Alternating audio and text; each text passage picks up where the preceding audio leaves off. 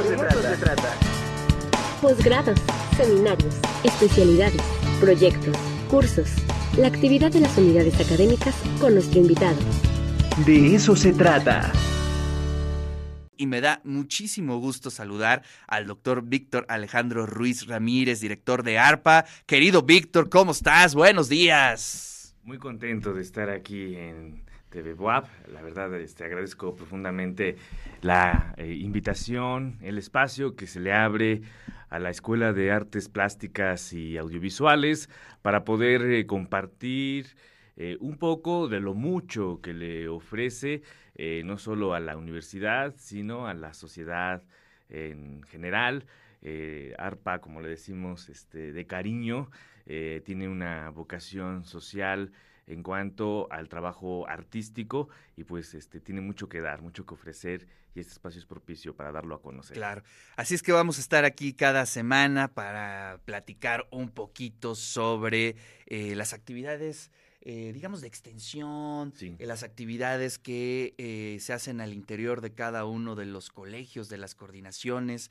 Y pues hoy estaremos hablando un poco sobre la oferta educativa, cómo está compuesta esta escuela y cuáles son sus directrices, hacia dónde está yendo cada uno de estos colegios. Muchas gracias, Ricardo. Sí, bueno, para empezar hay que este, eh, dar a conocer que la Escuela de Artes Plásticas y Audiovisuales, ARPA, tiene tres carreras, arte digital, cinematografía y artes plásticas, y una cuarta carrera que compartimos con la Facultad de Ciencias de la Comunicación, Mercadotecnia y Medios Digitales, ¿no? Eh, en principio, la, propuesta de las cuatro carreras, como lo mencioné, es atender eh, situaciones sociales que resultan apremiantes a través de las prácticas artísticas, ¿no? Reconocemos la realidad de nuestra sociedad, la, mexicana, eh, sabemos que por una este, falta de, sensibilidad hay diversos este, problemas, ¿no? Que nos aquejan que, y que nos atañen y tenemos la firme convicción de que es a través del arte que podemos darle una eh, pauta, podemos darle una este, oportunidad también, ¿no? Este, una posibilidad para atender estos problemas que nos aquejan, ¿no? Em, desde el principio se ha considerado que estas carreras eh, lo que buscan, nuestras carreras, nuestras cuatro carreras, es dar una alternativa eh, no solamente al modo en el que los procesos artísticos se llevan a cabo, sino también la función que van a tener dentro del ámbito social, ¿no?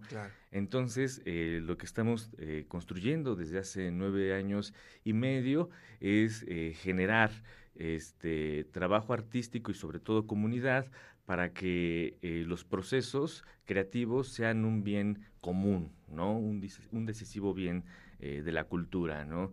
Tenemos este, el caso ¿no? este, del arte digital, por ejemplo, el diseño de videojuegos que requiere el trabajo en conjunto de, muchas personas, es decir, un videojuego no lo puede hacer una sola persona, ¿no? Eh, sin embargo, sabemos que hay una industria en torno a los videojuegos.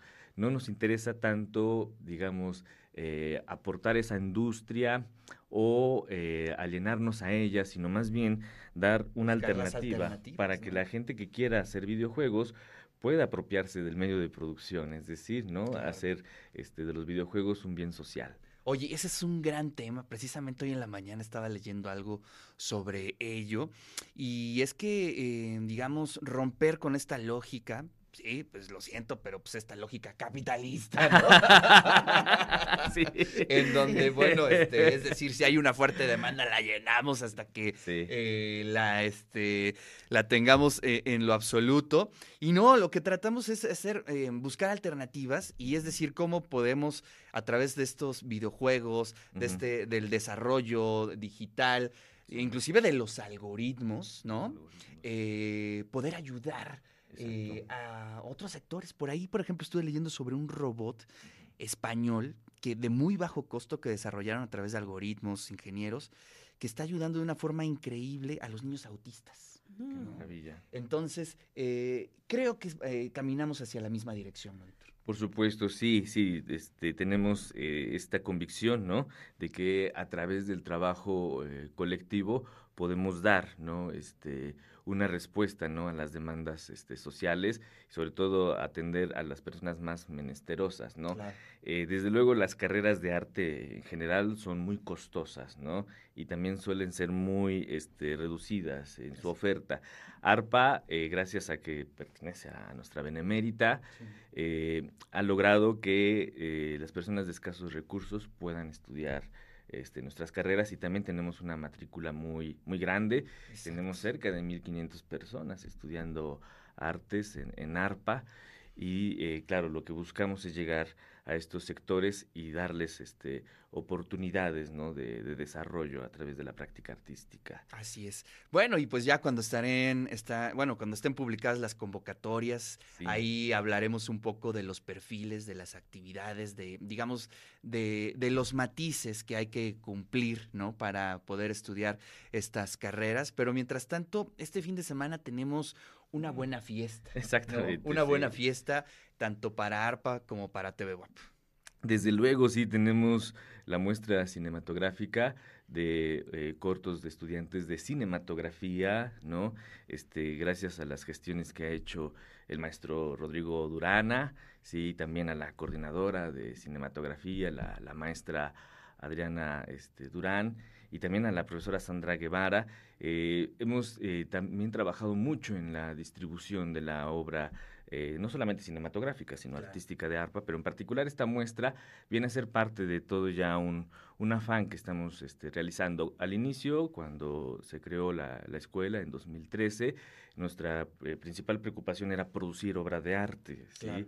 estar eh, trabajando en la creación. Bueno, ya después de nueve años y medio tenemos bastantes trabajos artísticos y ahora este, el afán es eh, poderlos dar a conocer, ¿no? hacer un trabajo de distribución y hacerlo justamente en medios públicos y que mejor que sea desde la propia casa de nuestros estudiantes, la Benemérita, a través de TV WAP, que se pueda dar a conocer el talento. Entonces esta muestra va a dar cuenta del eh, trabajo cinematográfico de nuestra comunidad estudiantil. Sí, y van a reconocer que hay un fuerte interés en el trabajo documental. Eso también por un lado, este, gracias al, pues, al desarrollo eh, profesional de la coordinadora, la maestra Dena Durán, que es documentalista, ha este, tenido ahí mucha este, eh, influencia, pero también porque nuestra comunidad estudiantil tiene este interés este, legítimo en llevar el cine a las comunidades.